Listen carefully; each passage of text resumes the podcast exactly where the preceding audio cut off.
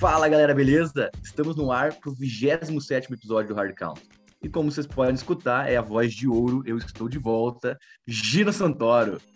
Muito obrigado pelo convite e vamos agora conversar com os dois comentaristas que sempre estão aqui. Fábio Naldino, o famoso Bado, como você está? Fala, Gineco. Bem-vindo de volta aí, cara. Bem feliz com o teu retorno aí para cobrir mais uma vez o Brasa. Tá ficando já parte integrante do canal aí, quase fixo, né? E hoje tô de moletom novo aqui, cara. Espero que minha touca não bata no microfone e não atrapalhe como foi nos últimos aí, que recebi críticas dos meus amigos que, por sinal, não são nada raras de acontecerem, né? Mas tamo aí, vamos aí fechar essa fechar esse pacote das divisões aí e e começar, a temporada tá chegando, né? O negócio tá esquentando, tá ficando animado. Coisa boa. Mas receber crítica, você era QB, tá acostumado, então não tem problema. e claro, o outro, Ademir Júnior, o famoso Dema, que não faz críticas, né, Bado? Fala aí, Dema, como você está? Boa noite, Gino, Bado, nosso querido convidado que já vai apresentar na sequência. É, cara, semana passada o Brasa falou aí que eu sou um cara que critica bastante e tal, reclama, mas é, eu só reclamo de coisas erradas, cara. Então tem que levar por esse ponto aí, né? Então se eu fizer alguma crítica, uma crítica construtiva. Então, o pessoal não gosta muito de receber críticas, eu também não, não gosto de receber quando me criticam, mas a gente tem que, quando tá errado, tem que aceitar, cara, entendeu? Então, o Bado aí fica nessa choramingação aí, cara, não sei porquê né? Mas enfim, seguimos e vamos fazer um episódio bacana aí pra galera. Agora, já até comentou, falou que a gente hoje também tem um convidado e temos o Alexandre, uma das pessoas que cuida do Rapinas do Mar, o blog do Seahawks. Por favor, Alexandre, se apresente aqui para todo mundo. E aí, pessoal, muito, primeiro eu queria agradecer aí pelo, pelo convite, tá, tá participando, é sempre bom falar de, de futebol americano. É, explicando para a galera também, é, acho que ninguém nunca ouviu falar no Rapinas do Mar, porque ele era o blog do Seahawks Brasil antes, e justamente nessa semana que a gente está gravando, a gente está fazendo a transição aí para essa, essa nova temporada com o pro nome Rapinas do Mar. Então, não se assustem, ainda está nessa nesse período de, de, de, transição. A gente foca bastante no, no Seahawks, mas também procura trazer textos sobre é, futebol americano em geral.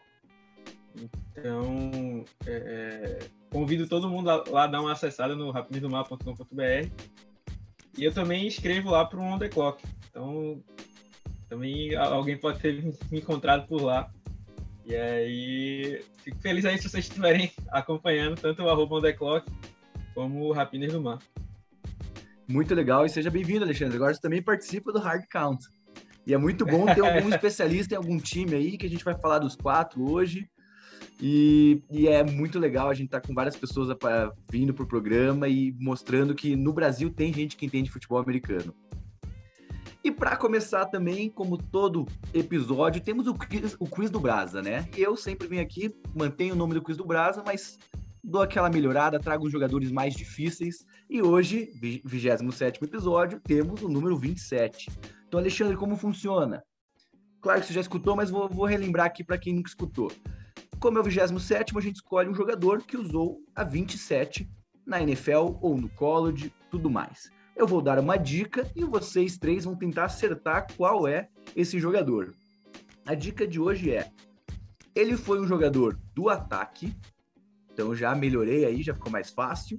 E ele ganhou um Heisman Trophy, tá bom? Então ele foi jogador de ataque e ganhou um Heisman Trophy. Vou começar com o Dema, dá menos tempo pro Dema. Dema, quem você acha que foi? Cara, por ser do ataque, eu vou chutar o running back que foi do Titans, o Ed George. Beleza. Bado. Bom, eu pensei em Ed George também, cara, mas eu não lembro se ele ganhou o Heisman, confesso. É o cara que me veio à mente aí. Mas vou com ele também, vou acompanhar o Deminha nessa. E agora, Alexandre, muda? Eu tô em dúvida, rapaz. É, outro que eu pensei, mas eu não me lembro se ele ganhou o Rasman também. Foi o Eddie Lace, dos Packers. Mas boa, vou, boa. Aí, vou com o Ed Lace aí só pra ficar. Dar mais pra ficar diferente. É, boa. Roliço Ed Lace. É, se ele não ganhou o Heisman Trophy, ele ganhou alguma competição de comida, com certeza. Ah, com certeza. Só nota quem fez a crítica aí, tá? Pra não falar que foi o Dema depois, tá? Mas legal, mais pra frente aí eu vou dar mais uma dica. E se você tá escutando também, tenta lá, já manda no Instagram do Hard Count se você tem alguma resposta em mente ou no fim do programa que a gente revelar se você acertou ou não, tá bom? E agora, continuando com o nosso programa, temos as quentinhas do Dema. O que, que aconteceu nessa semana no futebol americano, Dema?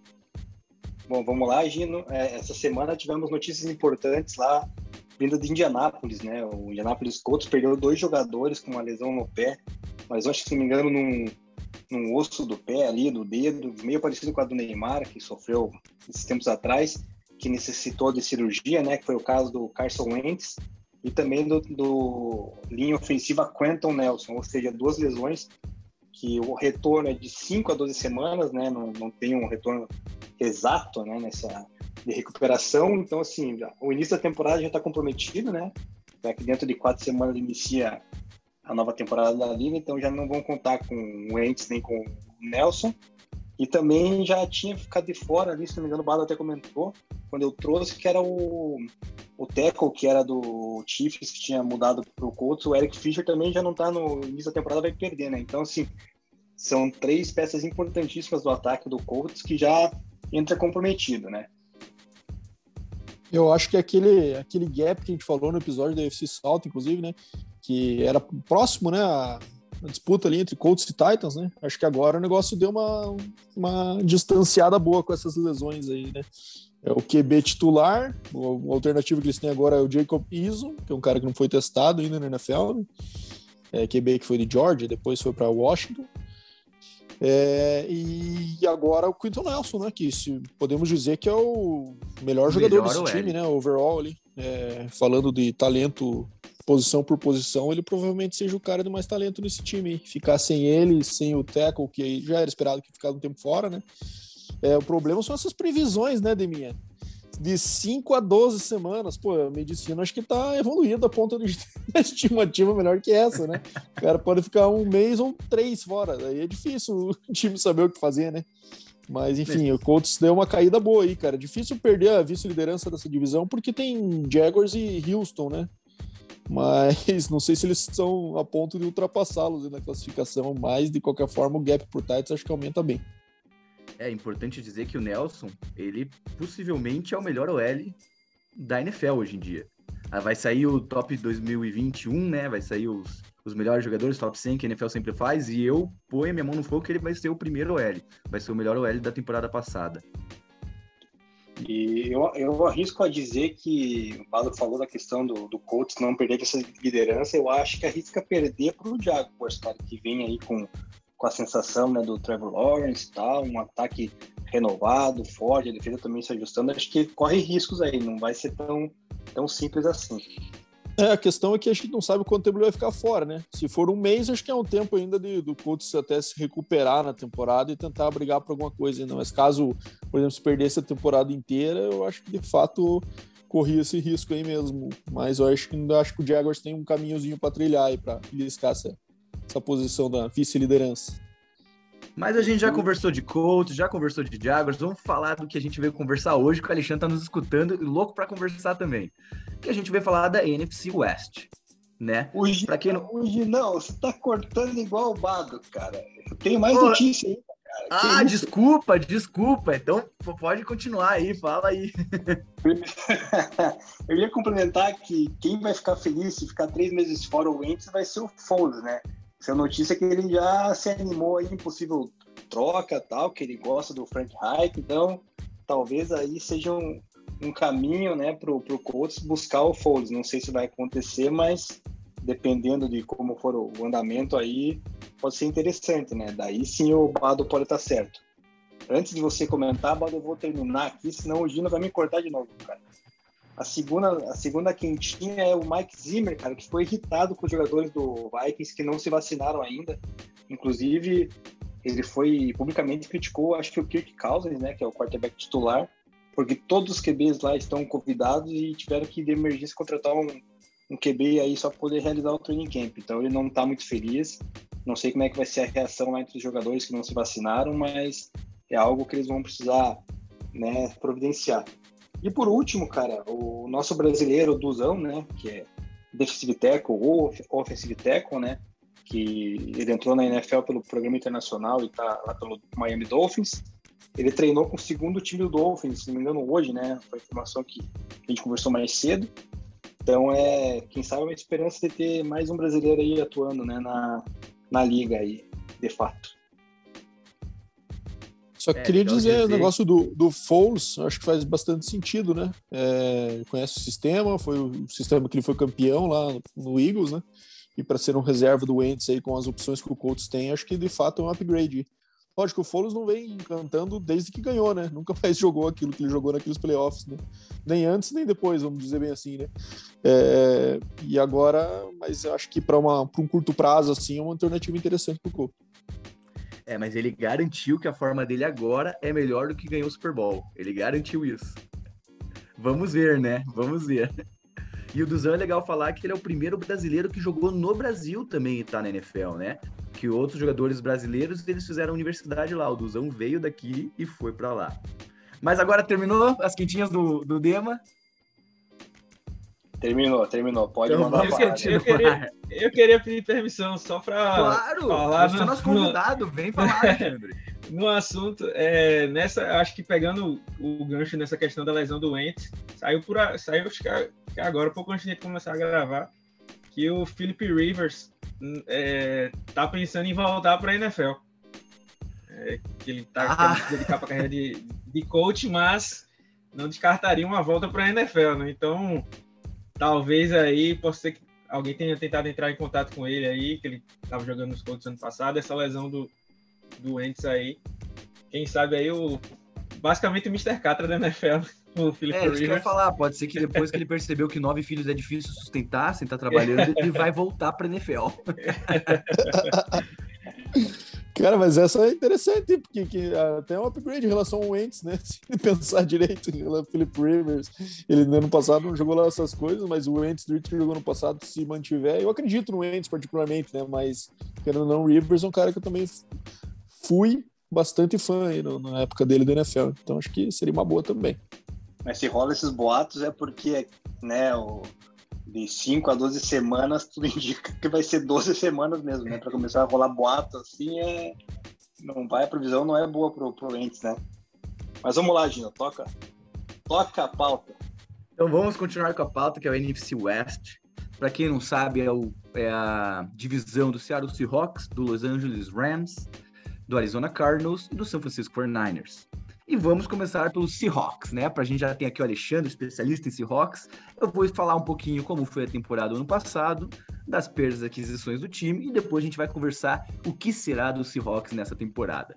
Então, em 2020, é, o Seahawks começou com. Começou, não, desculpa, terminou a temporada com 12 vitórias e 4 derrotas. Teve o ranking ofensivo 17 da liga, estava ali pelo meio.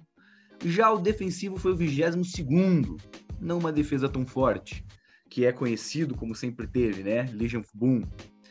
A força de tabela desse ano, então 2020 foi isso, agora 2021 a força de tabela é 11 então não é tão forte nem tão fraca. E também vamos falar sobre essas perdas, que no Seattle Seahawks teve muitas perdas, começando pelo running back Carlos Hyde, o wide receiver Josh Gordon e David Moore, o tight end Greg Olson, que se aposentou, que é o The Greg, quem joga fantasy comigo sabe disso, melhor tight no fantasy que já existiu.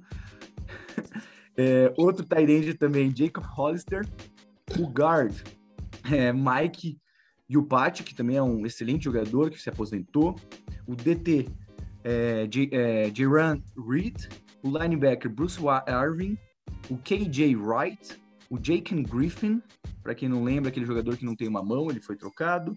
O cornerback irmão dele, o, o Shaq Griffin, e o Quinton Dunbar. Então todas essas foram as perdas dos Seahawks para 2021. E as aquisições foi o guard Gabe Jackson, o tight end Gerald, eh, Gerald eh, Everett, o DT Robert, não vou tentar o sobrenome dele. o... Obrigado. o DE Aldon Smith, muito bom também, e o Kerry Hyder. Cornerbacks, eles conseguiram o Pierre Desir e o Akelo é, Witherspoon. Witherspoon, sorry. Kerry Hyder de Texas Tech, só para frisar, tá? Ah, você gosta, né? Texas Tech é, é a divisão, né? É a universidade. e pelo draft, eles conseguiram um wide receiver, o Dwayne, e o cornerback Tree Brown. Vamos começar pelo Alexandre, né?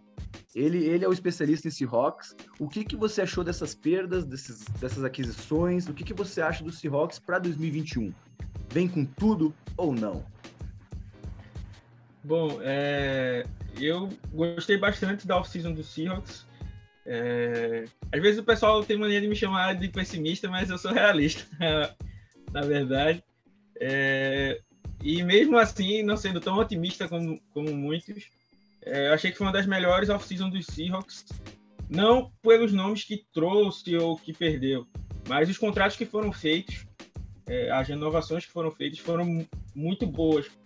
É, por exemplo, uma movimentação que assim que não entra entre saída e entrada, porque é, ele foi cortado e depois voltou, foi o Carlos Dunlap, é, que tinha é, todo o cap para esse ano, acho que era 15 milhões, e tipo, com dinheiro que o Seattle cortou ele, com nada garantido, deixou ele testar free agents, ele voltou, e com o preço do, do Carlos Dunlap, eles trouxeram o Carlos Dunlap, o Kerry Ryder, e renovaram com o Benson Maior, que era outro jogador que, era, que seria free agent. É, então, é, dessa vez, os senhores fizeram bons contratos. Né? alguns jogadores podem até não corresponder tanto é, é, às expectativas. Mas ainda assim, uma coisa é alguém decepcionar recebendo 20 milhões no ano, outra coisa é recebendo 8 milhões, outra coisa nessa faixa.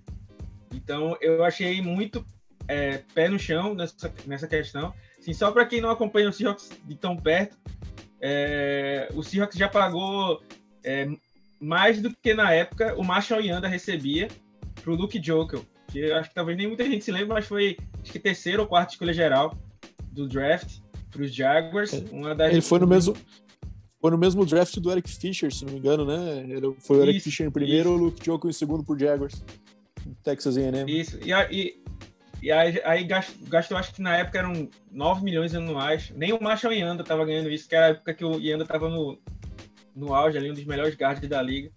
Então, assim, já fez muita burrada os Seahawks. Né? Então, assim, eu achei muito pé no chão é, essa, essa, essa off-season é, agora. E foi mais, é, é vamos dizer assim, aquele termo que a gente gosta de dizer, né, foi cirúrgico, né? Assim, tentou ir nos pontos que precisava. É, é, as perdas, confesso que nenhuma delas assim destrói o, o, os, os Seahawks, vamos dizer assim. Acho que a, a maior perda realmente foi o Shaquille Griffin, que já vinha sendo titular há, há, há quatro anos, é, mas não vinha numa boa. É, é, ano passado se machucou muito, oscilou muito, é, e assim, quem quiser depois olhar o, o Seahawks e Rams, o wildcard do ano passado, o último touchdown dos Rams, assim, exemplifica bem a vontade que tinha de jogar o Shaquille Griffin, né? O Robert Woods está uns 40 passes dele, ele tá tipo assim, acha que marcar no olho vai conseguir fazer alguma coisa. Então, mas assim, foi um corner titular, então esse ano a, a, a dupla de corners vai ser diferente da dupla que começou na semana 1 do, do ano passado. Então, assim, eu acho que foi o ponto que o Seahawks mais é, mais vai dar uma, uma atenção, vamos dizer assim, para o time. Mas eu achei que as, as outras contratações, até as saídas que tiveram, é, outro jogador bom era o Jaron Reed, o defensive tackle, que foi para os Chiefs, ele foi cortado. Mas o Reed foi um, do, um desses movimentos que o Seahawks fez antes, que era dar aquele famoso overpay, né? Pagar bem a mais do que o Reed é, merecia. O Reed estava recebendo acho que 13 milhões para esse ano, e ele não era o nível de defensive tackle para receber esse tipo de, de grana.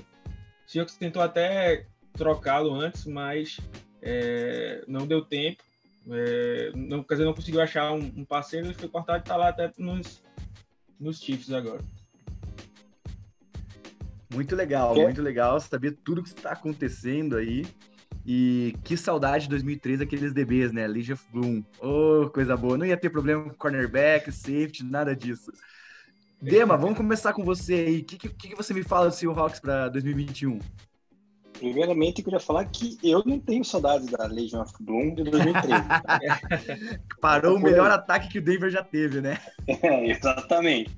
Parou aquele ataque de Peyton Manning, então foi vexatório, mas eu vejo que o Seahawks ele foi, ele foi bem pontual né, nessa off-season ali para suprir as ausências que as ausências e perdas né, que eles tiveram ali.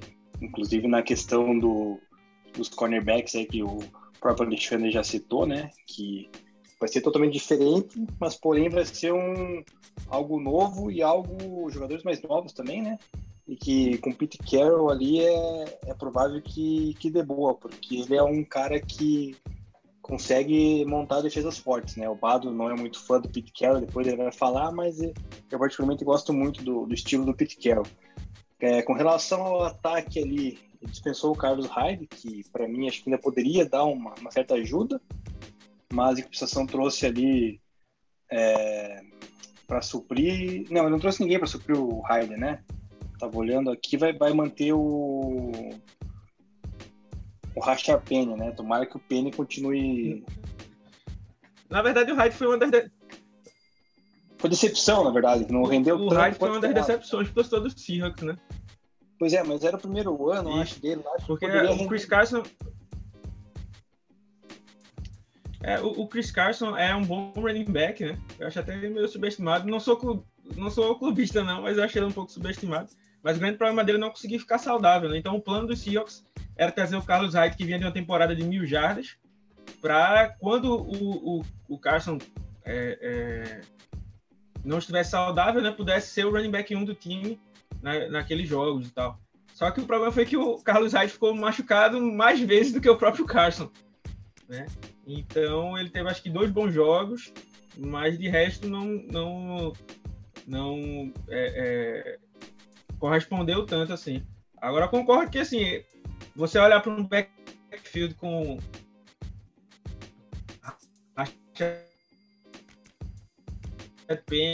Penny, Alex Collins, DJ Dallas ali faz muita diferença né, para os outros, outros times. É, então vamos, vamos ver como é que vai ser esse backfield agora para essa temporada 2021.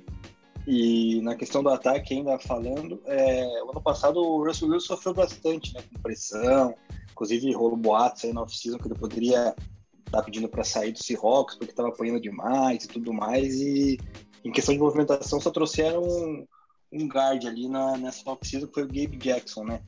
Mas é, acredito que a linha ofensiva talvez venha um pouco melhor estruturada, porque tanto é que o Russell Wilson vai permanecer lá, né? Devem ter feito alguma conversa com ele para garantir que ele consiga se manter né, mais, mais saudável ali dentro do pocket e tal, sem sofrer tanta pressão. E só queria citar o seguinte, cara, de 2020, daquele jogo de, de playoffs ali que perdeu por Rams, né, cara? Muita coisa ali escancarou, né? Porque a questão é o seguinte, o Seahawks foi campeão da divisão, o Rams veio com um QB lá, se não me engano, era, era o reserva, né? Que daí se machucou e teve que entrar de emergência o, o Jared Goff, tinha acabado de operar o dedo, e mesmo assim conseguiu a vitória. Então, assim, né? É uma derrota para um rival que que fica difícil de engolir, né? Jogando em casa e tudo mais. Então, assim, é, é uma temporada que agora vai ter que, que mudar to totalmente a, a, mentalidade ali e mostrar que, que pode voltar a ser o Seahawks dos 5, 6 anos atrás, aí, né? É importante que o Russell Wilson parece que sempre vai ser o MVP naquelas 4, 5 semanas que começam a temporada e depois daquela caída. Então vamos para o próximo. Bado, fale o que você acha do Seahawks. Cara, eu entendo a questão que o Alexandre comentou a respeito do off-season, mas eu entendo também que é um tom muito mais de tipo, desta vez não fizemos tanta besteira como estamos acostumados a fazer, do que algo que foi muito relevante, para a formação do elenco, né? Eu, particularmente, não entendo muito essa, esse perfil de montagem do elenco do Seahawks aí, porque a equipe claramente tem as mesmas deficiências já há algumas temporadas, né? E aparentemente não faz nenhuma movimentação para corrigi-la, né? Então a gente tem muita, eles têm obviamente muita sorte de ter um QB elite como é o Russell Wilson, né? Mas que ele já deu sinais de insatisfação aí em função dos seus anos aí de prime e principalmente a tua a durabilidade, né? É, estarem sendo desperdiçados aí por essas decisões do front office, né? Acho que a defesa claramente faz uma tentativa de reformulação, né? Dispensa alguns titulares aí de, de longa data, né? É, como a gente falou de KJ Wright, Bruce Irving, que já saiu voltou, né? O cornerback Shaq Griffin também, que não tinha muito tempo de, de time, mas também era um titular interessante. Mas a aquisição também de algumas peças questionáveis, né? Aldon Smith é um cara que teve problemas de, fora do campo já muitas vezes é, e também não mesmo teve esse retorno pelo Cowboys e não deu, não deu muito certo né o Curry Hyder também é uma peça boa mas também nenhum potencial assim de ser um protagonista né? Apesar de ser minha querida Texas Tech, que por sinal também tem Jordan Brooks, aí, middle linebacker, que é um cara que no college era sensacional. E a linha ofensiva, como o Deminha comentou, também pouco investimento, uma posição que está dando uma, uma boa carga na, nos anos da carreira do Wilson, pelo que a gente pode ver. E um draft também tímido, né? Já que tinha poucas picks, né? Mas acho que parece mais ser o caso do ano do Russell Wilson tendo que puxar milagre com os seus receivers, né? Tem um bom time de receivers, um bom running back como o Chris Carson. É, e trazer o time a possibilidade de vitória cada semana, né? Mas eu não vejo uma sequência, como o Gino comentou, aí como foi o começo da temporada passada, né? Que acho que criou uma gordurinha ali que conseguiu levar o time até o final, né? E eu vejo dentro dessa divisão que é muito equilibrada, a gente vai falar os outros times na sequência, o Rams, acho que claramente um passo à frente e o Cardinals e o Niners podendo sim fazer frente ao Seahawks, né? É, de qualquer forma, eu acho que a vice-liderança dessa divisão é mais factível. Eu projeto um, um, um recorde de 10-7 para o Seattle nesse ano. E vamos ver se como é que se desenrola essa temporada. Então, mais uma temporada vitoriosa para Pete Carroll, famoso Hall da Fama no futuro. Isso, Badola? É, o Pete Carroll, cara, o até comentou aí, eu não gosto realmente dele, mas é mais uma questão pessoal mesmo, assim, de tipo, da personalidade dele mesmo, sabe? Eu ele um cara que trata o jogador meio como se fosse criança, eu acho meio ridículo, assim, às vezes como ele se posta no vestiário, coisas. um cara daquela idade fazendo umas pataquadas que ele faz, eu não sou muito fã, não. Desde a época do UFC, não, não, não vou muito com a lata dele, mas como técnica aí se provou bastante do sucesso do NFL nessa segunda passagem, né? A primeira dele no NFL foi um pouco um pouco questionável, né? Nas passagens o dele Jets, pelo né? Patriots e tudo mais. Jets, Patriots também, né? E mais, enfim, agora no Seahawks conseguiu levar a Super Bowl, chegar a outro, né? Mas é aquele cara, a gente falou do Atlanta um tempo atrás, da, de nunca ter se recuperado daquela da virada que tomou do Patriots no Super Bowl. E parece que o Pete Carroll também nunca superou muito aquela aquela Ocorre interceptação do Malcolm Butler. É, acho que aquilo vai assombrar ele pelo resto da vida. Perfeito. E depois de você escutar tudo isso do Seattle Seahawks, Alexandre, qual é a sua opinião sobre isso? Eu concordo, como eu disse, eu não, não sou aquele torcedor clubista, né? Eu tento analisar mais friamente. Mas assim, o que, eu, o que mais me deixa empolgado é, sim, concordo é, com a questão de que Seattle não fez um, um, vamos dizer assim, um upgrade muito grande das posições, apesar de que eu não sou muito fã, não era muito fã do Michael Parry. O Michael Parry foi, acho que foi uma cena até o enterro foi ruim para a família, né? Aquele jogo, o último jogo contra os Rams, porque ele sofreu na mão do Aaron Donald. Beleza que é Aaron Donald, mas o jeito que ele sofreu ali foi, foi demais. O cara que já foi ao Pro e tudo mais na, na época dos 49ers. É, então já estava meio que dando o tempo dele. O Gabe Jackson achei uma boa, uma boa adição, mas realmente não teve nenhum grande upgrade assim. É, é, eu acho que a, a, parte que me deixa mais empolgada foi o Brad Schottenheimer ter ido embora, o coordenador ofensivo e chegou o Shane Waldron, que, é o, que era o coordenador de jogo aéreo dos Rams. Né? Então ele vem ali, vamos dizer, da escola do, do Sean McVay, que para mim é uma das melhores, das melhores mentes ofensivas aí da, da liga. Então, é, e ele focou numa coisa bastante importante, né? É, abrir a questão do playbook. O playbook de Seattle era muito previsível, era jogo corrido e passe em profundidade. Então, no começo, quando era novidade, eram, foram cinco semanas de, do Russell Wilson passando o carro. Só que você não pode jogar com o mesmo esquema de jogo a temporada inteira.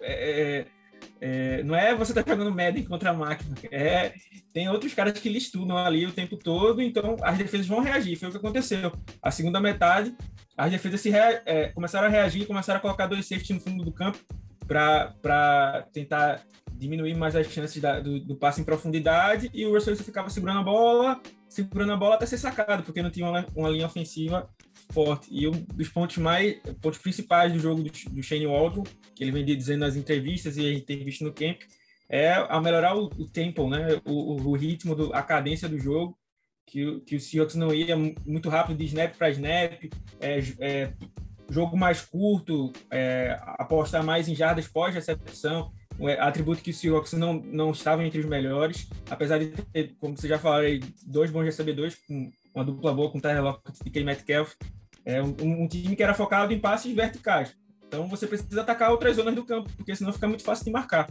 Né? Então, assim, é, é, é a contratação do Shane Waldron assim, deu um impacto basicamente de um jogador chegando aí no, no time, porque se, se, livrar do Brian Schottenheimer, que era um cara muito previsível, é, é, normalmente todo torcedor do Seahawks meio que odeia o Schottenheimer, mas assim, é, é, eu vi até uma evolução nele nos últimos anos, mas assim, você sair de terrível para ruim é uma evolução, mas ainda não é uma coisa boa, né? Então chegar o Shane Waldron aí foi realmente um, um grande upgrade aí e o, e o Russell Wilson esteve envolvido diretamente na contratação dele né, nos nomes que estavam na mesa, é, é, o Shane Waldron foi o nome pedido pelo Russell Wilson, né? Então, assim, é, essa questão aí dá, assim, dá aquela esperança para o torcedor sonhar de um ataque é, é, é melhor. E fica e a lição para o nosso amigo Houston Texans, né? Que não envolveram aí o Deshaun Watson nas conversas de contratação e deu no que deu, né? Olha aí, o Seahawks Exato. botou o Wilson para falar, para participar da escolha do coordenador ofensivo, e o cara ficou, né? Que era uma possibilidade até ele de sair, né? Exato. Certamente isso teve peso também.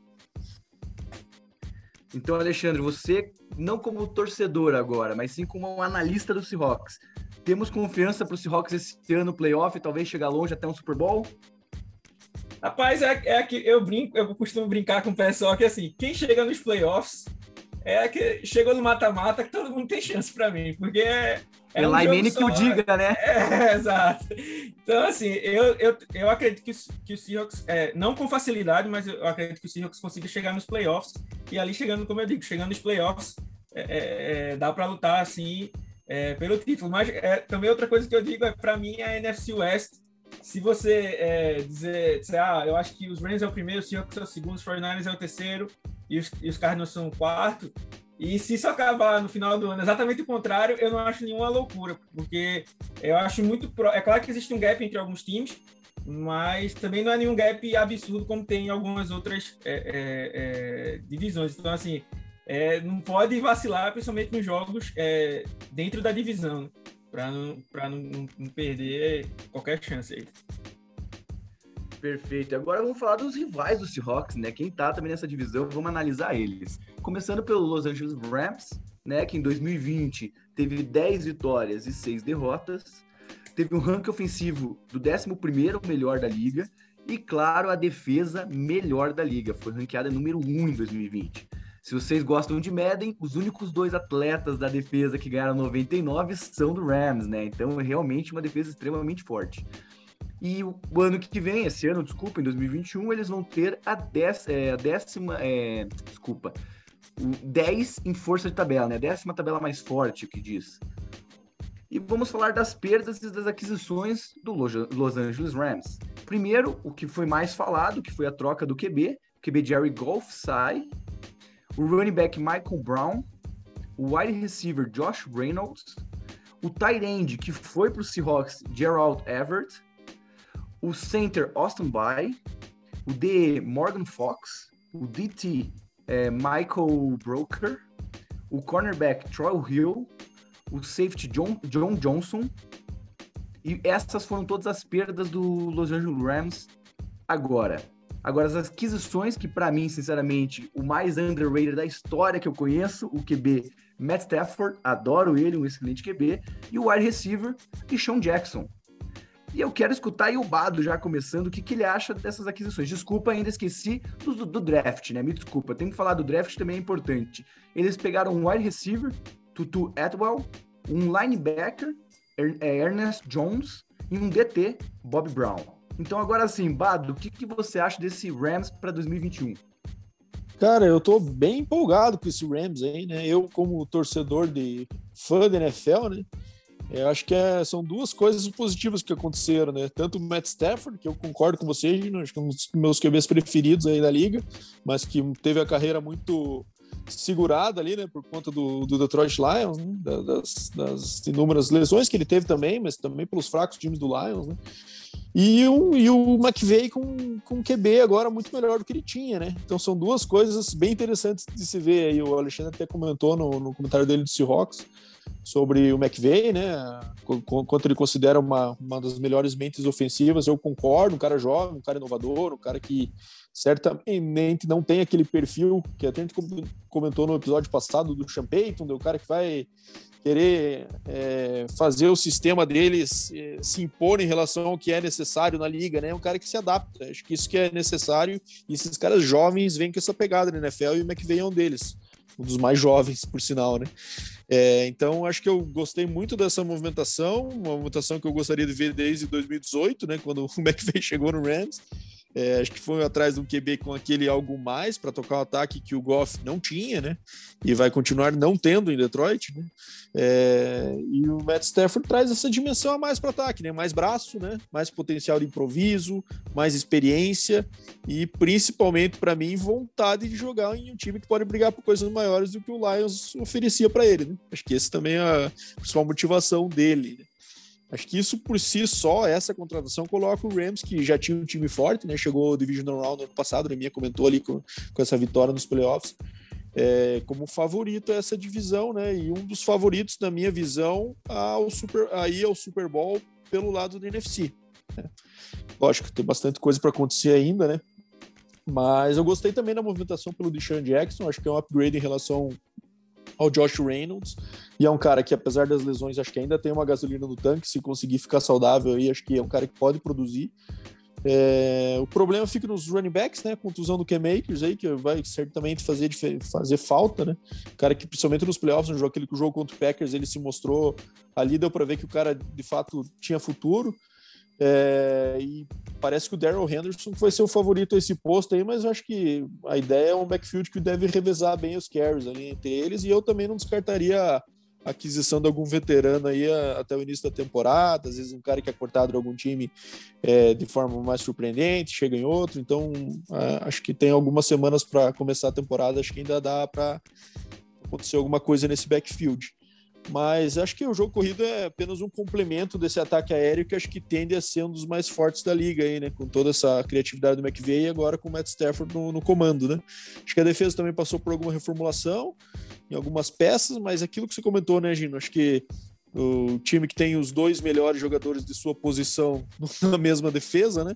Acho que é um fato raro, um privilégio raro aí com Aaron Donald e Jalen Ramsey, né? Mas é uma defesa que também precisa gerar mais turnovers, né? Na minha visão. Acho que ela é muito boa na questão de, de jardas, né? Foi a primeira em total yards no ano passado, né? Mas o time acabou tendo um déficit de, no, no saldo de turnovers, né? Muito, obviamente, pelo ataque, que também cedeu muita bola, né? Mas acho que uma defesa que é primeira, acho que ela pode contribuir mais nessa questão de troca de posse em relação ao que, ao que acabou acontecendo em 2020. E eu entendo que essa deve ser o foco aí do novo coordenador defensivo, que é o Raheem Morris, né? É, vamos ver o que, que ele consegue contribuir nessa defesa nesse ponto. Mas eu acho que o Rams é o favorito para essa divisão. Falou da, da, divisão ser muito equilibrada também. Acho que esses confrontos internos da divisão ser muito decisivos, né? Acho que vai ser uma divisão marcada por um perde-ganha muito grande. É, mas eu projeto um recorde de 11-6 ali, um jogo melhor que o Seahawks aqui na minha projeção, né? e a, e a liderança dessa divisão e o título dessa divisão para o Rams, que é, eu estou bem confiante e acho que a movimentação do Stafford foi muito certeira. Muito obrigado, Bado. E agora eu vou falar com o Alexandre. O que, que você está achando desse rival do Seahawks? O Rams vem com tudo para 2021? Vem realmente. É, acho que o torcedor gostou da troca, né? Por vir o Stafford e por se livrar do Goff, né? É, o, o Goff era um cara que executava muito bem o esquema do Sean McVay, que era muito bem pensado. É, só elogiando ele mais uma vez. E assim, o Bar falou algo é, bem cirúrgico. É, às vezes tem treinador que quer é, implantar o seu esquema e vou jogar esse esquema o ano todo. Né? Mas não é assim que funciona. Você tem que ver os pontos fracos do, do outro time. Né? Então, se você vê, dá para ver bastante isso nos jogos dentro da divisão Então, o Seahawks era um time que joga prioritariamente em cover 3, então o esquema de ataque dos Rams é focar, quando joga contra os Seahawks, é focado em, em conceito de dagger e coisa do tipo, para tentar atacar ao máximo essas fraquezas que, que, que, o time tem quando ele vai jogar com os 49ers. Ele ataca de outra forma. Então, ter o Sean McVay é um trunfo que qualquer time gostaria de ter. Né? E agora ele tem o, o Matthew Stafford, que é finalmente é, aquele que ver. O Jared Goff, se ele tivesse ganhando o jogo, ele conseguia gerenciar ali e tal, mas quando o time ia precisar de alguém para virar jogos, o Jared Goff não é esse cara. Né? O, é, o, o, próprio Russell Wilson tem essa, essa mentalidade, vamos dizer assim, de não desistir, essa resiliência de ir atrás e buscar. Né? O Matt Stafford é um cara, eu acho que ele é um dos QBs em atividade que tem mais viradas de jogos, se eu não estiver enganado. É, então, um cara que traz justamente esse isso que faltava no, no, no, no golfe, né? Então, assim, a, a grande questão é ele ficar saudável. Se ele ficar saudável a temporada inteira. Então, o time dos Rams aí realmente com, com, esse ataque vai vai voar. A defesa, minha, minha principal, meu principal ponto foi que eles perderam dois anos seguidos seus coordenadores defensivos, né? Perderam o Wade Phillips é, é, pro ano passado, conseguiram achar o Brandon Staley, um cara novo, é, é, que conseguiu manter é, a, a, mesma qualidade da, da, da, defesa. E aí ele foi para os Chargers e hoje já tem é, é, o outro coordenador, né? Que fez um bom trabalho nos Falcons, né? Os Falcons vinham mal, né? Quando demitiram o Dan Quinn, ele assumiu interinamente, a defesa dos Falcons melhorou, então assim é um bom motivo, mas assim, é, é, claro que eu tô brincando, mas se me colocar para ser coordenador defensivo dos Rams, eu acho que é um dos melhores trabalhos da NFL, né? Você tem o Aaron Donald ali pressionando o quarterback, o Jalen Ramsey marcando o melhor recebedor do outro time, então já deixa a vida um pouco mais fácil ali pro, pro, pro coordenador defensivo. Mas, assim, realmente, é, eu, eu também acho que os Rams são, são os favoritos para essa divisão. E, assim, eu acho que muito vai estar na saúde do Stafford, né? Se a saúde do Stafford é, tiver boa aí, se ele conseguir é, é jogar a maioria dos jogos, o, os Rams vão bem longe. Mas também, se, se o Stafford voltar a ter problemas de lesão, como ano passado jogou pouquíssimos jogos pelos Lions, então isso aí complica também a chance dos Rams. Vai, acho que o futuro dos Rams passa muito pela saúde do, do Stafford. E falando, pegando esse gancho aí sobre a saúde do Stafford, ontem saiu a notícia que ele já deu uma mãozada no capacete lá no treino de ontem, né? Aquela, aquela bola que o cara solta a bola e depois bate às vezes no capacete, no capacete do OL ou do DL ali que tá chegando. Ele saiu do treino ontem e não voltou a lançar. Eu não acompanhei a notícia de hoje para ver fizeram, se ele já fizeram, retorna. Fizeram raio-x, fizeram raio-x, mas não deu nada que não tinha quebrado nada, então parece que tá intacta ainda a mão dele. Ah, então, então beleza, menos mal. E eu concordo com o Alexandre, acho que a posição de coordenador defensivo do Rams e outra que é boa também é coordenador ofensivo do Chiefs, né? Com o Andy Reid acima dele, chamando a jogada, montando o esquema e, e Mahomes do QB. Essa é fácil também, hein? É, e falando do Stafford ainda, ele ganhou 38 jogos no último drive. E tem aquele drive histórico que ele faz o touchdown com o ombro deslocado, né? Então, assim, realmente ele é um decisivo, é um jogador decisivo. E falando nesse time que tem um jogador decisivo, vamos chamar o Dema para falar do Rams, né, Dema? O que, que você acha desse Rams?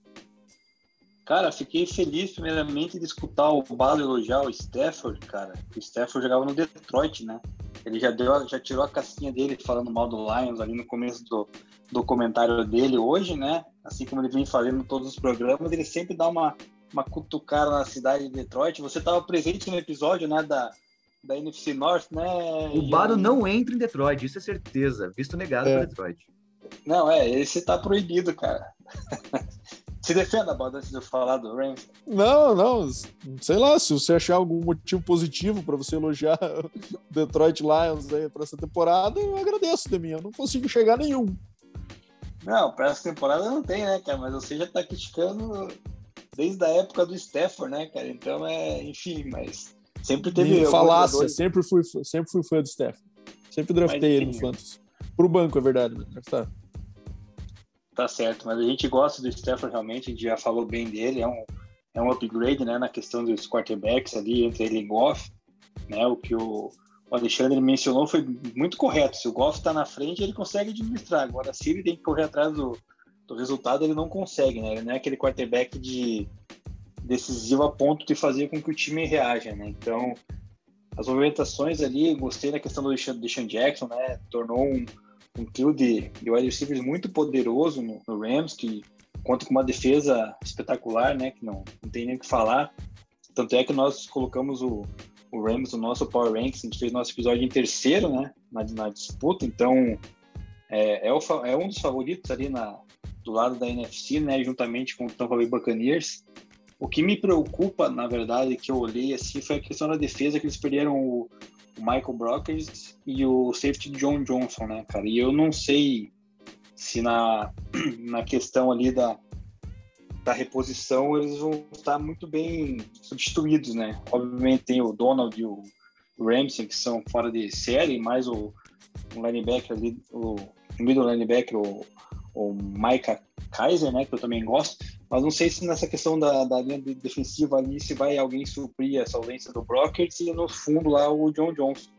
É uma questão a se ver, né? Mas o, o Rams é, é um dos favoritos, né? Que nem o, o, acho que o Alexandre mencionou, né? Que é uma divisão muito bem competitiva, então qualquer um pode acabar em primeiro como acabar em último, né? É, uma, é a divisão mais forte da, da liga, não tem, a gente não tem a menor dúvida disso. Então, mas ele já vem com esse certo essa certa moral já com a defesa, então acredito que, que dê para manter aí, cara. Acho que po posso chegar aí num, pelo menos uma semifinal aí de, de NFC, né? E quem sabe beliscar aí o título e chegar no Super Bowl. Alguém quer rebater essa ideia de chegar ao Super Bowl do Rams ou ainda concordam? Eu só queria complementar a saída do Michael Brockers foi engraçado, né? Ele, quando o Golf foi trocado, ele meio que comemorou né, a chegada do Stafford e acabou indo justamente para os Lions em troca, né? então acabou não, não se viu livre aí, aí do, do Goff e, e também para o pessoal assim, eu gosto bastante de acompanhar o draft, né? é, o Bob Brown, o escolhi lá de Texas A&M, não que ele seja um, um já chegue para ser titular, mas é um cara que tem futuro, é bom ficar de olho nesse cara aí, porque ele é um, tem um potencial atlético incrível, jogador de Texas A&M foi uma, uma boa escolha do, do, do, do draft dos Rams que tentaram repor as peças, né? Ele, inclusive, escolheu o Tutu Atwell, que é basicamente o Deshaun Jackson, né? De Louisville. É o mesmo estilo, basicamente. Cara muito rápido. É, vai sofrer com, tamanho de, com questão de tamanho e peso, né? Mas um cara absurdamente rápido e que se encaixa bastante nesse, nesse, nesse esquema aí. Concorda aí que dá... É, é o que eu digo, né? Para mim, os Rams podem chegar nos playoffs tranquilo, mas, e é aquilo, chegou nos playoffs, meu amigo, é a questão do time ser copeiro, né? Como a gente gosta de falar no futebol.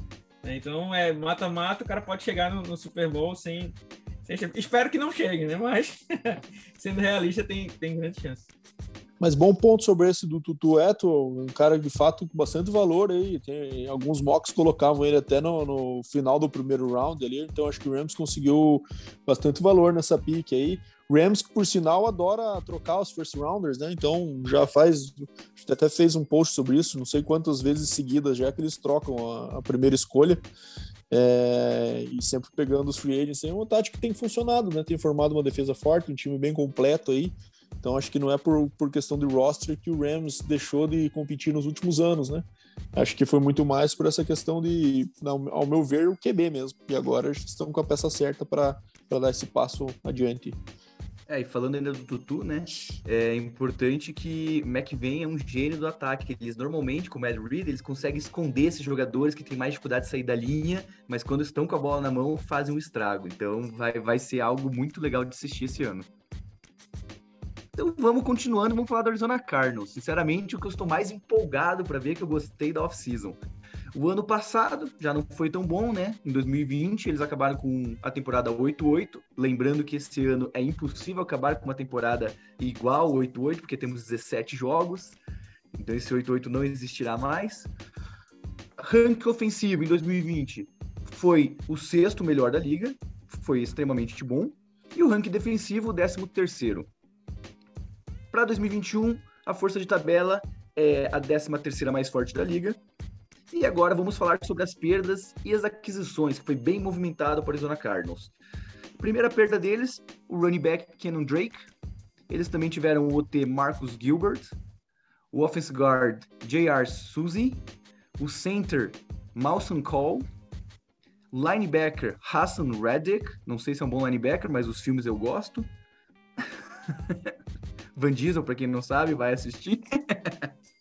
É, outro linebacker que eles perderam é o Devont Campbell, o cornerback Patrick Pearson, Jonathan Zof, é, Joseph, sorry, e o Dre, o Dre Capter, é, Kirpe, oh meu Deus. Kirkpatrick. Vou falar de volta. Dre é, Kurt Patrick. Kurt Patrick. Obrigado. As aquisições dele foi o running back James Conner, que saiu dos Steelers e foi para o Arizona Cardinals. AJ Green, o receiver, que saiu do Bengals e foi, foi para o Arizona Cardinals. O center, Rodney Hudson. O, o, é, o offensive guard, Brian Winters.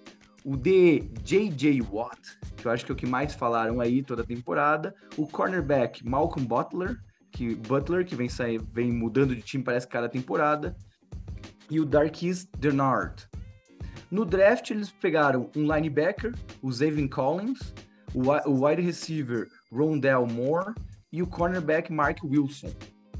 Então, para falar um pouco dessa temporada 2021, que vai ser do Arizona Cardinals, vou chamar o Dema dessa vez primeiro para falar as opiniões dele. Chamou certo, cara, que o Arizona Cardinals é o time que eu mais tenho simpatia na NFC West, né? Desde a época que chegou na final contra o Steelers e perdeu, né? Naquele jogo fatídico lá pro... O melhor jogo do Super Bowl já. É, na sua opinião, né, como torcedor do Steelers, obviamente está feliz. Mas eu senti bastante que o, Fitz, o Fitz, é, Fitzgerald fez um TD maravilhoso lá, correndo o campo inteiro e tal, e depois teve aquele passe lá que o Big Ben achou. Agora não me lembro o nome do. do era o Santônio, Santônio Holmes, né?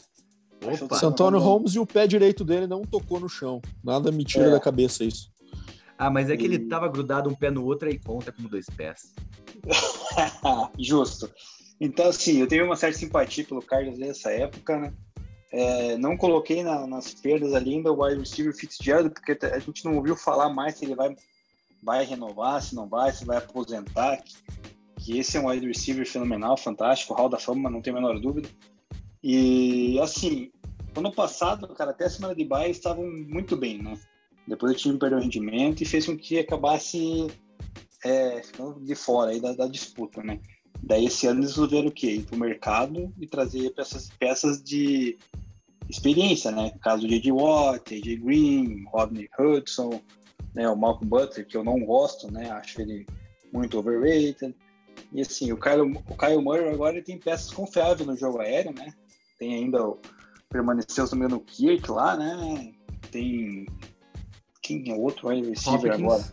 O DeAndre Hopkins, óbvio. Outro melhor fama aí. É. Então, o melhor wide receiver da liga, na minha opinião, não é o Davante Adams. E assim, cara, é, o Murray, excelente, tanto no pocket como saindo do pocket. Esse é o quarterback móvel que eu gosto, né? Antes que o Bado venha me criticar, já que eu tenho a minha preferência por os quarterbacks de pocket, né?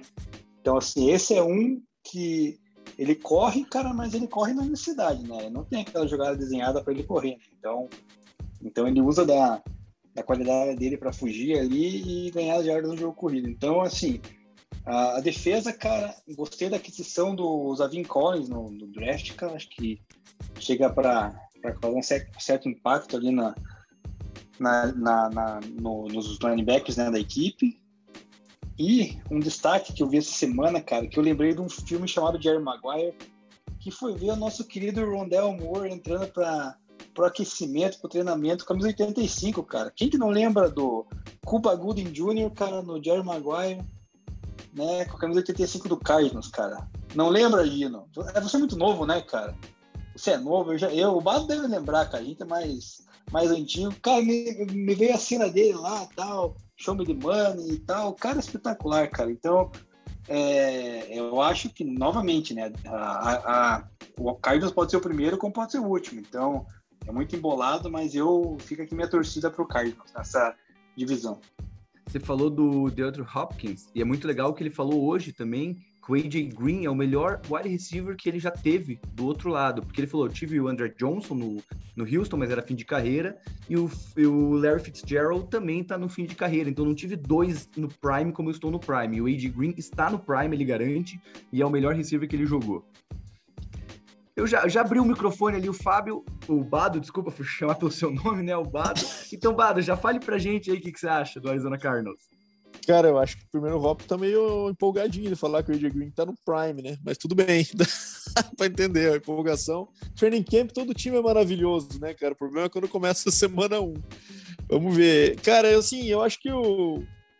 Eu, obviamente, como já mencionei algumas vezes nos outros episódios e mesmo nesse, eu torço para Texas Tech. Então, se tem uma coisa que alguém que eu conheça bem aí comandando um time é o Cliff Kingsbury. É, eu acho que o desempenho do Cardinals em 2020 refletiu bem aí o, o, sentimento que eu tenho sobre o Cliff desde os tempos que ele comandava o Texas Tech. Né? Acho que falta a questão de disciplina, gerenciamento de relógio. Né? Acho que as decisões acertadas em momentos decisivos, ele tem a tendência ali de quando o negócio esquenta, de bugar, tomar decisões precipitadas. Né?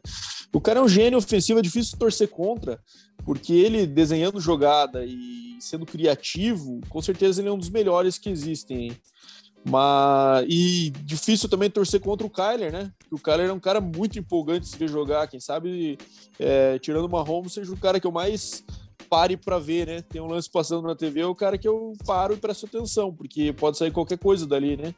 Pode ser uma corrida de 80 jardas, pode sair uma bomba, pode sair um improviso. Então, é, de fato, é must see TV quando o Kyler Murray está em campo, né? Inclusive, é... aquela, aquela jogada, Bado, desculpe, contra o Bills ano passado, aquele, aquela bomba no finalzinho ah, lá, sim. no meio de três lá em cima, ele foi lá e garantiu, né? Então ele saiu do pocket e tal, fez um milagre e lançou, né? Exatamente. Eu só discordo um pouquinho do Demir na questão dele no pocket. Acho que ele é, um, é alguém que tem que trabalhar bastante ainda a questão da, da presença dele no pocket, muito por conta da estatura, né? Não sei se ele vai chegar num nível ainda que ele vai, ele vai amadurecer bastante nessa, nessa linha, sabe? Porque é uma questão física mesmo, né? Não sei. E o Cliff usa muito isso, né? Tirar ele do pocket, fazer aquelas jogadas com rollout e corridas desenhadas também para ele, né? Mas assim, o que, que eu quero dizer com isso? Eu quero dizer que o recorde de 8-8 do Carson não combina muito com o, o, ranking ofensivo de sexto e o defensivo de décimo terceiro, né? É, então, assim, o mínimo que se espera no desempenho desse é uma temporada positiva, um wild card, pelo menos, e o Cardinals acabou longe disso no ano passado, né? As movimentações que eles fizeram até foram interessantes no draft, com o Evan Collins, de Tulsa, né?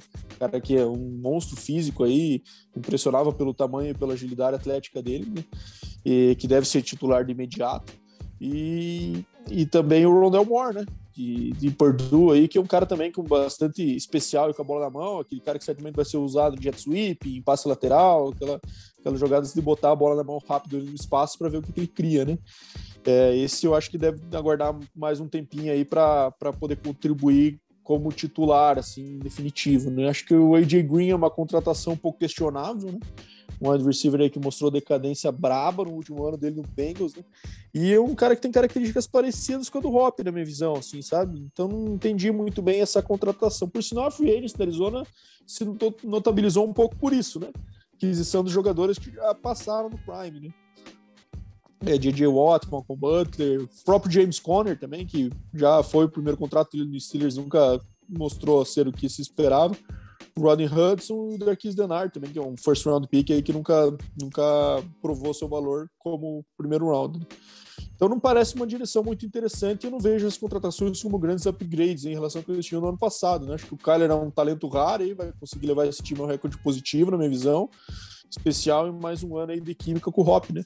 Eu acho que um stretch de vitórias dentro da divisão pode colocar o time na posição do wild card, mas no ver hoje é a terceira força dessa divisão e eu projeto um recorde aí de um, de um 9-8 pro Cardinals. E agora vamos chamar a maior ave dessa, dessa conferência, né? Vamos chamar o Alexandre para falar o que, que ele acha do Arizona Cardinals. Se Hawks vai comer essa ave, esse pássaro menor ou não? a gente brinca que tem uma maldição, né, de jogar contra os Cardinals, né? O Richard Sherman se machucou no jogo contra os Cardinals, Ken Chancellor se machucou contra os Cardinals, o Thomas acabou a carreira dele com os Seahawks é, é, é, no jogo contra os, os, os, Cardinals. A interceptação no Super Bowl contra os Patriots foi no estádio dos Cardinals, né? Então a gente sempre brinca que alguma coisa ruim acontece quando se joga com, com, com os Cardinals, pelo menos em um dos jogos. Os Seahawks é, já perderam em casa para o Brett Hundley como reserva do, do Kyler Murray se machucou no jogo e o Brett Hundley conseguiu vencer os Seahawks, ou seja, coisas estranhas sempre acontecem nesse, nesse, nesse jogo contra os Cardinals. Mas é, eu acho que o principal ponto dos Cardinals é, é, eu acho que passa um pouco sobre uma, uma certa pressão na comissão técnica. Eu acho que é, é, a, o front office ali está começando a colocar mais peso em cima do head coach, porque deram a chave da franquia para ele, né? O time tinha acabado de subir no draft para pegar o Josh Rosen. Não estou nem é, pontuando, a, a, avaliando a escolha do Rosen, né? Mas no ano seguinte, na escolha primeira geral, dão a chave do cara para o cara escolher o quarterback que ele queria, que se adaptava ao esquema dele de spread offense e tal. É, é, ele vem lá da, da, da árvore do, do Mike Leach, né? E então, mas assim, os resultados não estão vindo, né? Então acho que começa, como o Bato falou aí, tipo, o, o recorde do, dos Cardinals ano passado realmente não, não, não, não bate com o que eles estavam produzindo, né? Os melhores, se você pegar os highlights, vamos dizer assim, dos Cardinals na defesa e no ataque, esse time era para ter ido pelo menos pelo pro wild card, né? Assim, é, então ficou faltando um pouco de, por mais que tenha tido aquele jogo contra os Bills lá, foi decidido na, naquele Hail Mary no finalzinho, é, faltou um pouco mais de, de, é, de, peso, vamos dizer assim, na hora de, de decidir, né? E é, o que eu acho, e o, e o, grande ponto que eu acho que, o, que os Cardinals ainda não entenderam, é, desde que trouxeram o Murray, não deram uma, uma linha ofensiva boa para ele. É, é, e assim, eu posso falar isso com propriedade porque eu torço pelos Seahawks, né? Então eu sei bem como, como é isso. É, então, de um lado, você. É, hoje até fizeram algumas. Esse ano fizeram até algumas boas contratações para o miolo da linha, né? Com o Rodney Hudson, que é, que é um, um bom center, um, um, bom center mesmo dos Raiders. Brian Winters, que já teve seus momentos, mas assim, as posições de offensive tackle sempre eu achei é, é, deixada de lado, né? Ano passado foi o Kelvin Beachum e o DJ Humphries, é, caras que não passam muita confiança. E assim, é aquela. Ele é um. um, um acho que até o, o, desempenho dele dentro do pocket passa muito por essa por essa é, questão. Os Cardinals têm tido sorte porque ele é um cara que sabe escapar. Né? E eu até brinco que um dos jogadores que mais detesta tomar tackle na NFL é o Kyler Murray, se você perceber, todas as corridas dele nunca, raramente acabam dentro de campo. Ele sempre procura correr para as laterais para nem, nem, nem, nem sofrer, sofrer hit. Mas, assim, tendo o DeAndre Hopkins é, é, ali para receber os, os, seus passes, o, Chris, o Christian Kirk, o Andy Isabella, né, são, são bons recebedores. Eu também discordo um pouco aí do AJ Green estar no auge, né? É, acho até pode ser que ele produza, no, no, chegue aí nos Cardinals e produza.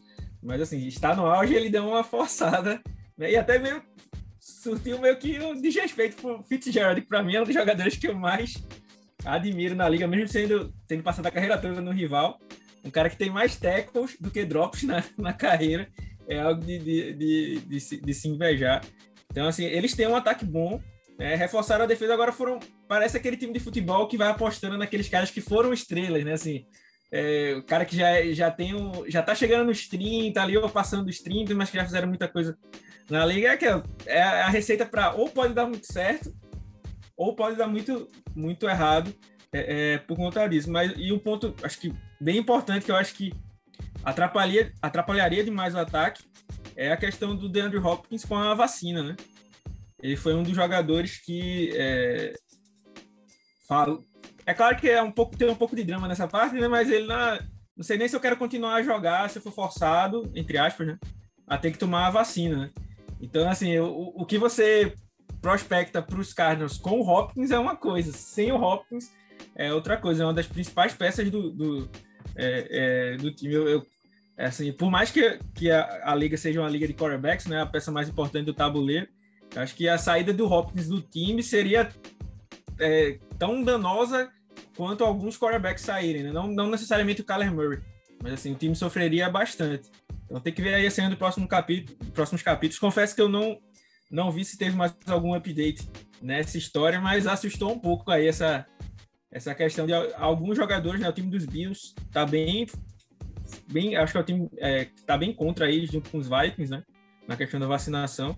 Mas o Hopkins eu achei que foi o, acho que o jogador mais, melhor jogador, né? Da, da liga que é, se, abre aspas, né, recusou a tomar a vacina. Isso aí é um ponto importante, porque com essa regra nova aí da NFL, de perder por WO, né, pode fazer bastante diferença. É, isso é importante explicar para quem está escutando. É, a NFL não obriga os atletas a tomar, mas ela passou uma regra que seria, vai ser assim: se o seu time tiver casos de Covid e os seus atletas tomaram a vacina, vocês não vão perder de WO, vocês só vão remarcar o jogo, vai ser adiado. Agora, se você tiver atleta que se recusou a, tomar a vacina e teve casos de Covid, o seu time automaticamente perdeu de WO, não vai poder jogar e não vai poder adiar, porque te, se recusaram tomar a vacina. Então isso é muito importante. E falando ainda dos atletas antigos, você falou, né, aquele time de futebol, contrato, vezes que já foram estrelas, dá muito para ver que o Arizona Cardinals está apostando tudo em curto prazo, né? Porque os jogadores deles não vão ficar para longo prazo, tem que ser agora ou nunca. E isso é extremamente preocupante. Exato. É justamente, eu acho que foi muito disso por conta dessa pressão que eu falei, que eu acho que o, que o Cliff tá assim, eu tenho que mostrar alguma coisa agora, né? Não necessariamente um Super Bowl, mas pelo menos eu tenho que levar esse time pro, pro, para os playoffs. Né? Ano passado aumentaram as vagas né, para pro play, playoffs e ainda assim ele não conseguiu. Né? Então acho que essa pressão nele tá, tá forte. Então acho que por isso que ele tiver essa aposta de, assim, de, de um tiro curto, né, para pelo menos chegar nos playoffs, que talento para isso o time tem. Perfeito. Mais alguém gostaria de complementar?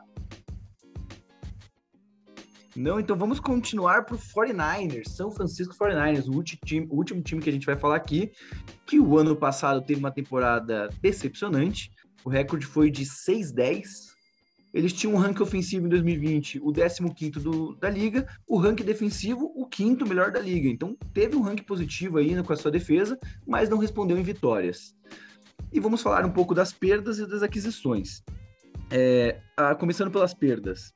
Ah, desculpa, tem que falar sim sobre a força de tabela. E eu acho que é isso que vai ajudar o 49ers esse ano, porque é a 19 força de tabela. Então, uma tabela fraca que pode ajudar eles. E com as perdas, vamos agora para as perdas: o running back Jarek McKinnon e o Devin Coleman, os dois running backs saíram. Wide receivers: Marquise Goldwyn, Kendrick eh, Bourne, tight end Jordan Reed, eh, Jordan Reed é, center Ben Gardland, de Salomon Thomas e o Kerry Hyder, que foi para o Seahawks. É, cornerback Richard Sherman, que aí foi questões extra-campo, né? Não tinha sido renovado ainda, mas agora com problemas extra-campo que já foi falado. E também mais um atleta que ficou na divisão, mas saiu deles, o Ekello Witherspoon. As aquisições: running back Wayne Gallman, Center, Alex Mack. Offense guard, Sanu Kelamat. Wide receiver, Mohamed Sanu. E o Benny Flowers. Flowers, sorry. É, DT, Maurice Hurst. DE, Andrew Kelly. Linebacker, Jamie Burgers. É, safety, Tony Jefferson. E o Tavon Wilson aquisições no draft, que aí eu acho que é o maior nome que vem falando, e hoje eu já li também que participou do primeiro time como QB, que é o Trey Lance, o offense guard Aaron Banks e outro Trey, que é o running back Trey Sermon. E vou falar já com você, Alexandre. O que, que você achou do 49ers para essa temporada? Então, o, os 49ers têm, um, tem outra grande mente ofensiva, que é o Kyle Shanahan. Gosto muito também dele, por mais que, que seja rival aí. É, eu sempre digo que se, se pegar alguém na rua antes do jogo e colocar para ser o running back do, dos 49ers, o cara vai ter um jogo para 100 jardas. Porque ele conseguiu criar vários running backs no, no estilo criativo dele de, de, de, esquema de zona, né? É, o Jarek McKinnon, o Tevin Coleman, que foram, que foram perdas, eu acho que o torcedor dos 49ers nem sente tanto porque passaram mais tempo machucados do que, do que, do que jogando. Né? Então, assim, apareceu Jeff Wilson, Matt Breida, Harvey Mostert, né? Então, foram, foram caras que foram, assim, criados, no, moldados no esquema do, do, do Shanahan, que é um cara muito criativo e um cara que eu gosto bastante de caras que sabem a limitação do seu time, né? Então, ele sabia que o Jimmy Garoppolo não é um não é um quarterback, é assim, um quarterback mais da linha do Jared Goff, né? Um cara gerenciador de jogo, de passe curto, de, de, de, é, de tomar decisão, mas não é aquele cara que vai é, que tem aquele sangue nos olhos, né? Que tem aquele clutch para virar jogos, né? Então, o time dos 49ers era um time que tinha os wide receivers que mais tinham jardas corridas e os running backs que tinham mais jardas recebidas na liga, né? Então, era um esquema de passe curto, focado em jardas pós-recepção, para justamente é, esconder as fraquezas do Garoppolo e é, é, maximizar as suas forças, as forças do ataque. Né?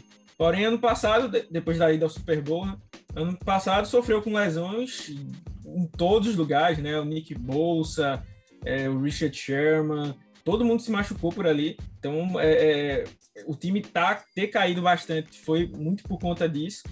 E aí eles vêm com o Trey Lance, que assim é uma outra dimensão, traz uma outra dimensão para o time, coisa que é, é, o Garoppolo não tinha. O Garoppolo não tem o mesmo braço forte. Não estou comparando o jogador, né? Estou comparando só a característica. O, o Trey Lance tem um braço muito forte, é um cara que também corre com a bola. É, então, isso aí para um time que já tem um esquema bom correndo, vai trazer aquela ameaça dupla, né? Então, é, é, é, pode ajudar bastante, apesar de terem dito né, que, que o Jimmy Garoppolo é, vai ser o titular, né? Mas essas conversas de camp sempre tem que esperar. Mas segundo disseram, né, o Garoppolo vai começar como titular, né? Se vai terminar é outra história. Mas é um time muito, é, muito forte no ataque nesse sentido, né? Agora tem a chance de desenvolver o seu quarterback. É, e tinha uma defesa muito forte. Assim, eu, eu falo tinha porque perdeu algumas peças importantes, apesar de, para mim, é, e, e, falo isso admirando o rival mesmo, tem um dos melhores linebackers da liga, se não um melhor. Né? O, o, mas assim, o cara que tá lutando ali para estar tá no topo, o Fred Warner. Um cara que se desenvolveu muito vindo de BYU, ninguém falava de, assim, bastante desse cara. Foi uma escolha meio assim, pô, é, Fernandes escolhendo esse cara aí, e assim, virou dono ali da posição. Acho que quando coloca uma 54 no linebacker, já dá uma, um, um bust de, de habilidade nele aí. E, e, o Fred Warner é um cara muito, é, jogador muito bom. É, acharam também o Drew Greenlaw, que é, faz a, a, dupla ali com ele. É, tem o Javon Kinlaw no, no, miolo da linha, que também estava machucando no passado. Vai ter a volta do Nick Bolsa, se ele se vacinar também, né? Tem, é mais um que está com essa questão é, é, é, da vacina, mas aí perde o Robert Saleh os Jets, né? É um ponto importante. É, eles promoveram um, um, um, assistente a ser o coordenador defensivo, né? Então provavelmente ele vai manter a, a mesma estrutura do Robert Saleh, mas assim sempre essa, essas saídas de, de, essas trocas de comando é algo para a gente ficar é, é, de olho. Eles têm uma defesa muito forte, principalmente o front seven, né? não fizeram tantas é, é, reposições assim na, na, na secundária. Tanto que antes do Seahawks trocar pelo Jamal Adams, eles estavam os 49 também estavam na briga pelo, pelo Jamal Adams para tentar reforçar ali a, a, a secundária, né? Então, é, da, mas o front seven é muito forte, né? Se, ele, se eles estiverem saudáveis, né? Como até o momento estão, né? É, é um motor muito forte, é, aquela, é aquela, aquele velho clichê, né? É uma engrenagem, né? Se o front seven aperta demais o QB, vai ajudar a secundária, né? Então, uma secundária fraca, vamos dizer assim, entre aspas, pode ser ajudada por um, por um front seven tão, tão agressivo quanto o dos, o dos 49ers, né? E assim, acho que o que vai depender muito é, vai ser essa transição aí do, do Jimmy Garoppolo, do Trey Lance, né? É, eu acho que talvez se o Trey Lance começasse o ano como titular, por mais que ele fosse um novato, talvez eu acho que os 49ers tivessem mais chances de, de ir longe. Né? Essa, essa história de começar com o Jimmy Garoppolo, não, depois bota o Trey Lance, tem muita conversa de time que, assim, é, não estou esperando muita coisa. Né? Assim, vai, vamos só é, é para não, assim, não se queimar, vamos dizer, com o Jimmy Garoppolo, nem é, é, queimar o Trey Lance e colocar ele direto na fogueira, né? Então, assim, vamos esperar tempo suficiente para a gente ter perdido tudo, porque aí o Trey Lance não tem nada a perder parece essa, esse tipo de conversa. Não estou dizendo que é isso, tá? Às vezes parece. Então, assim, é, eu acho que essa, essa temporada do, dos 49 fica na dúvida por isso, por quem vai comandar a defesa, se eles vão conseguir manter a mesma agressividade, porque é, eu acho que os ataques tinham medo até do Robert Salé comemorando as defesas do lado de fora, que era tamanha agressividade que ele tinha, a energia ali. Então, se conseguirem manter é, isso aí vai ajudar, mas acho que esses dois pontos, né, a, a, a, cabeça defensiva e essa questão do quarterback, acho que vai por aí, por aí que vai passar o, o, o sucesso ou o fracasso dos 49ers. É, o 49ers tá, já está cansado dessa controvérsia de QB, que já teve Steve Young e teve John Montana, que também teve quem vai e quem não vai, então eles não precisam mais disso, né? E também não é do mesmo calibre, por enquanto, não podemos falar os dois. É, Dema, fala pra gente do 49ers 2021. Bom, já que você citou Steve Young, Joe Montana, cara, eu vou citar um grande amigo nosso, Dada, nosso ouvinte, fiel torcedor do 49ers, cara. Essa semana me mandou um áudio, cara. Falou que se emocionou com o episódio especial do Joe Montana, cara. Que o Bado produziu aí, foi gravado pela, pela Aline Mota, né, esposa do Brasa. Cara, ele falou, cara, me emocionei ouvindo o Joe Montana e tal, e agora o time aí tem Garoppolo e tal, mas agora ele tá com um pouco de esperança aí que o Trey possa assumir a responsabilidade, né?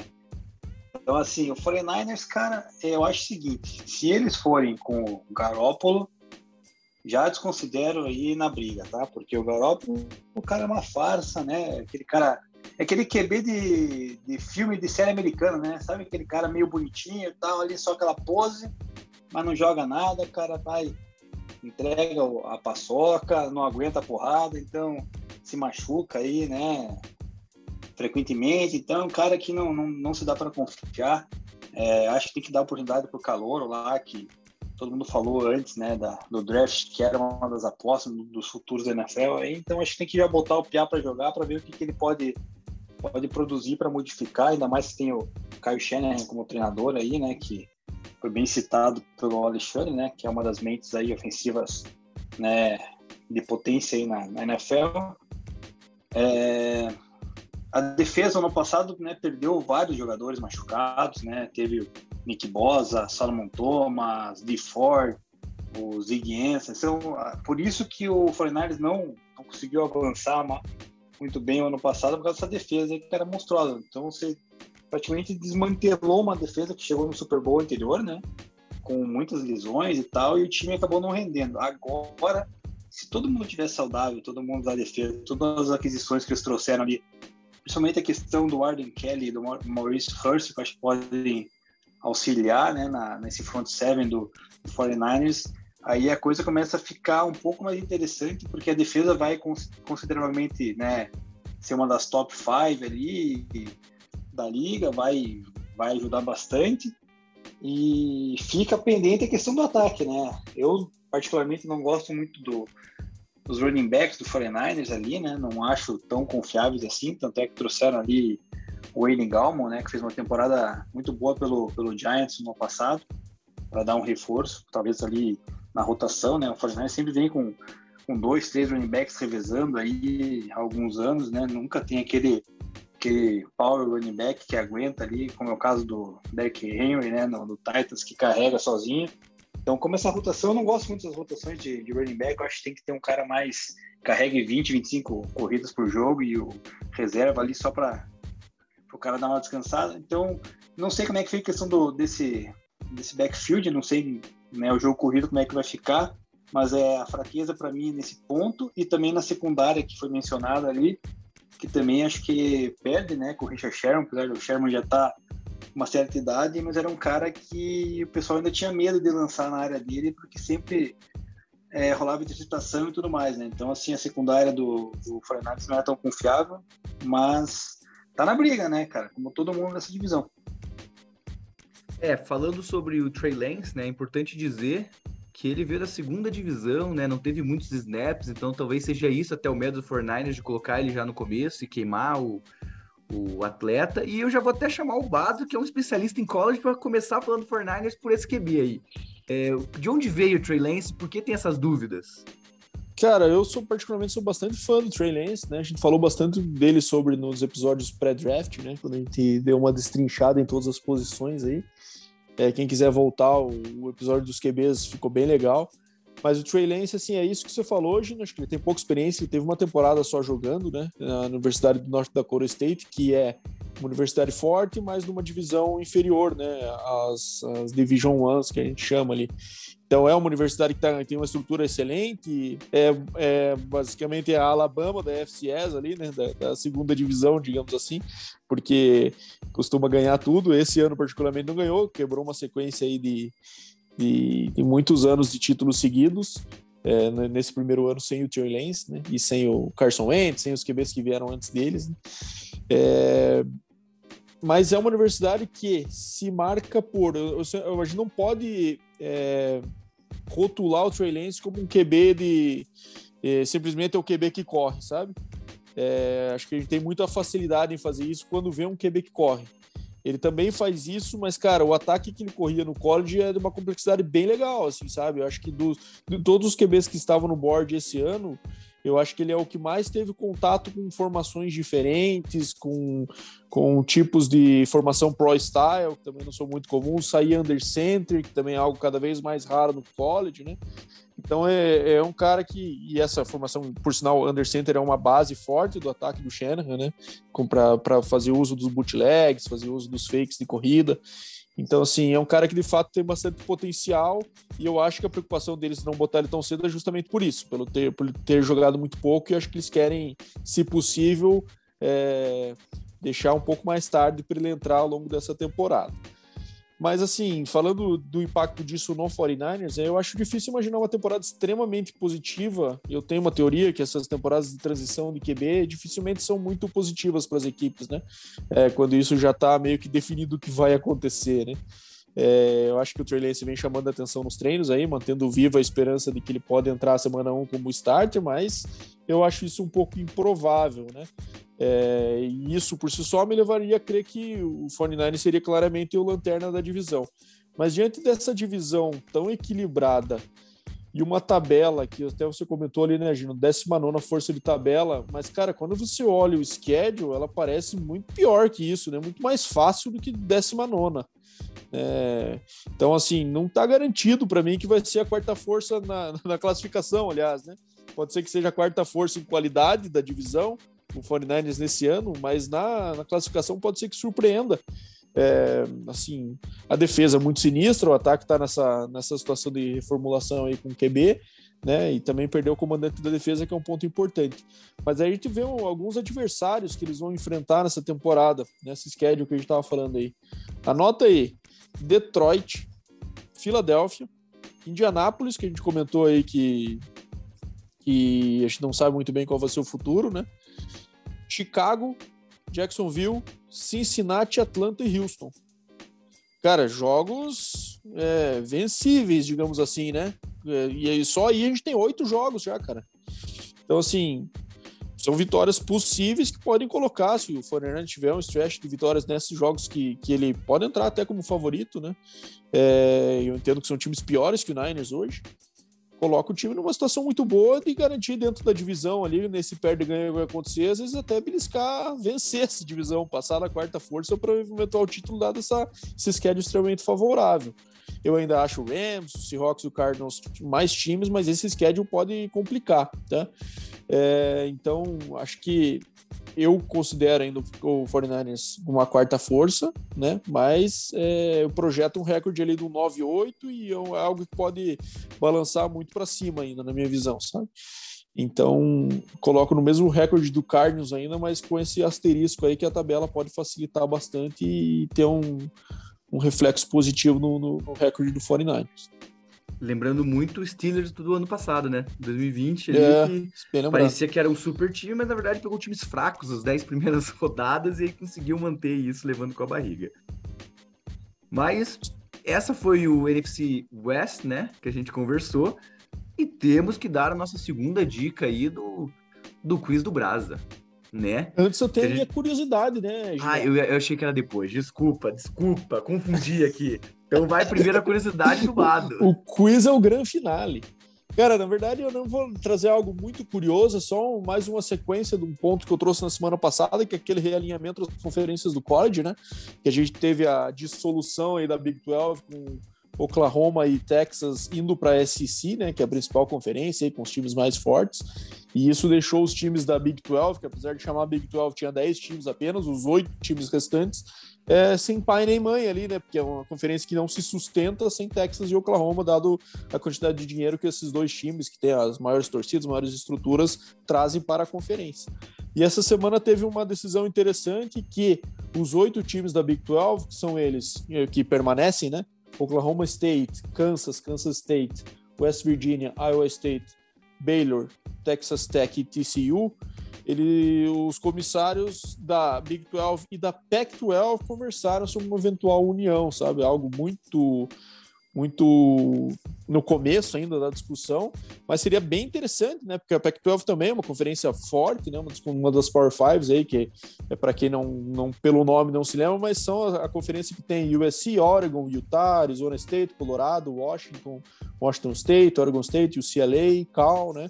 Califórnia, Stanford, então Arizona, né? Então college também de bastante tradição e formaria uma conferência forte de 20 times, né? Que obviamente não chega no nível de uma SC, mas também traria bastante dinheiro e seria algo bem interessante pelos confrontos que geraria. Então seria uma, uma solução interessante para esse momento que o college está vivendo.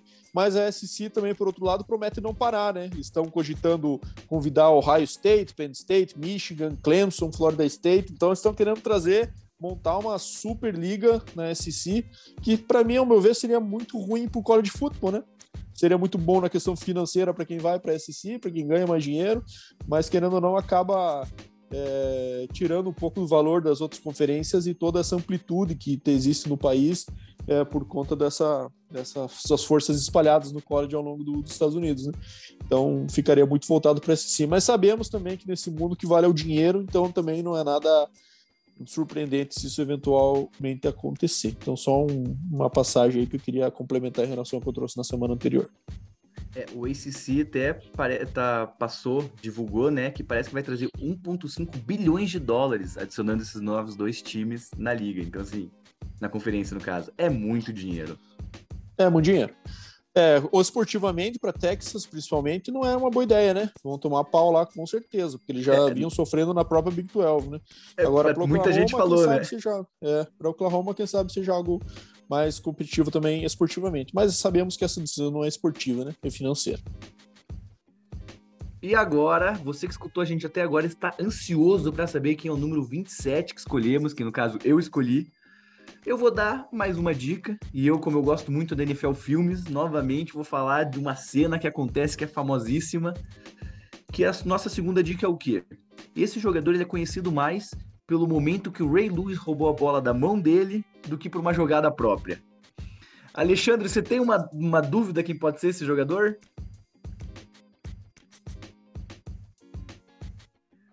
Rapaz, com essa, aí... com, essa dica, com essa dica aí, eu tenho a cena na, na cabeça, mas me, me fugiu me fugiu o nome. O nome do jogador. É porque os outros dois, o Demi e o Bada, acertaram. É o Ed George, aquela cena clássica que o passe vai atrás, o Ray Lewis pega e faz a. consegue a vaga pro Super Bowl, né? Pra jogar fora e ganhar casa, o primeiro né? Super Bowl, fora de casa. Foi inacreditável. Então, o jogador que ganhou o Heisman extremamente bom, foi excelente também na NFL, mas é lembrado por essa triste memória aí quando o Ray Lewis roubou a bola da mão dele. Exatamente, ganhou o Heisman em Ohio State University. Isso mesmo. Você que está nos escutando acertou, vai lá no nosso nosso Instagram, comenta lá no, no episódio, acertei, sabia que era o Ed George. Também segue o é, não é mais o Seahawks Brasil, né? O Rapinas do Mar. Isso. E também segue o o Alexandre Castro ali no seu Instagram, segue o Fábio Naldino, o Ademir, vamos movimentar aí e aumentar cada vez mais os fãs de futebol americano pelo Brasil. Eu queria agradecer o Dema e o Bado novamente por convidar, agradecer o Alexandre por passar um pouco desse conhecimento da NFC West pra gente e agradecer todo mundo que está nos ouvindo. Muito obrigado mesmo. Eu que agradeço aí o, o convite. Precisando é só chamar aí que estamos às, às ordens. Só deixando mais uma vez o convite aí para quem quiser conferir lá no Rapinas do Mar e no On The Clock. Normalmente tem texto lá, textos meus todos, uh, todas as semanas. Então a gente se vê por lá. Um grande abraço. Que bom que você falou isso, Alexandre, porque a última vez que eu tive aqui, eu também teve outro convidado. Eu falei, então já que falou que vai voltar, a gente vai voltar no final da temporada para ver o que, que a gente acertou, o que a gente errou, hein? Pronto, então tá, já tá marcado aí. Valeu, rapaziada. Obrigado, Alexandre, pela presença. Contribuiu muito aí, tá sempre convidado para voltar aí também. É, valeu, Gineco, por ter coberto mais essa aí, cara. Mais um episódio bem legal aí pela frente. Valeu, Deminha. Até a próxima e obrigado para quem chegou até aqui. Valeu, Gino, mais uma vez, cara. Né, a gente agradece por ter puxado aí esse programa maravilhoso. O Alexandre pelo tempo aí, né, disponibilizado para poder falar divisão, do Seahawks e tudo mais. Vamos seguir ele lá, seguir a gente, seguir você, né, no Mr. Football aí, para dar uma moral para a galera que acompanha, que, que vem trazer informação aí para a galera. E aos ouvintes ficaram até o final, né? A gente hoje teve um episódio que foi desmascarando o Bado, né? Que no começo veio falando que o Dema criticava, reclamava, e ele hoje foi o cara que criticou Detroit e tudo mais aí, mais várias pessoas, enfim. Então, fica aí desmascarando o Bado o nome do episódio, cara. Boa noite, valeu. Valeu.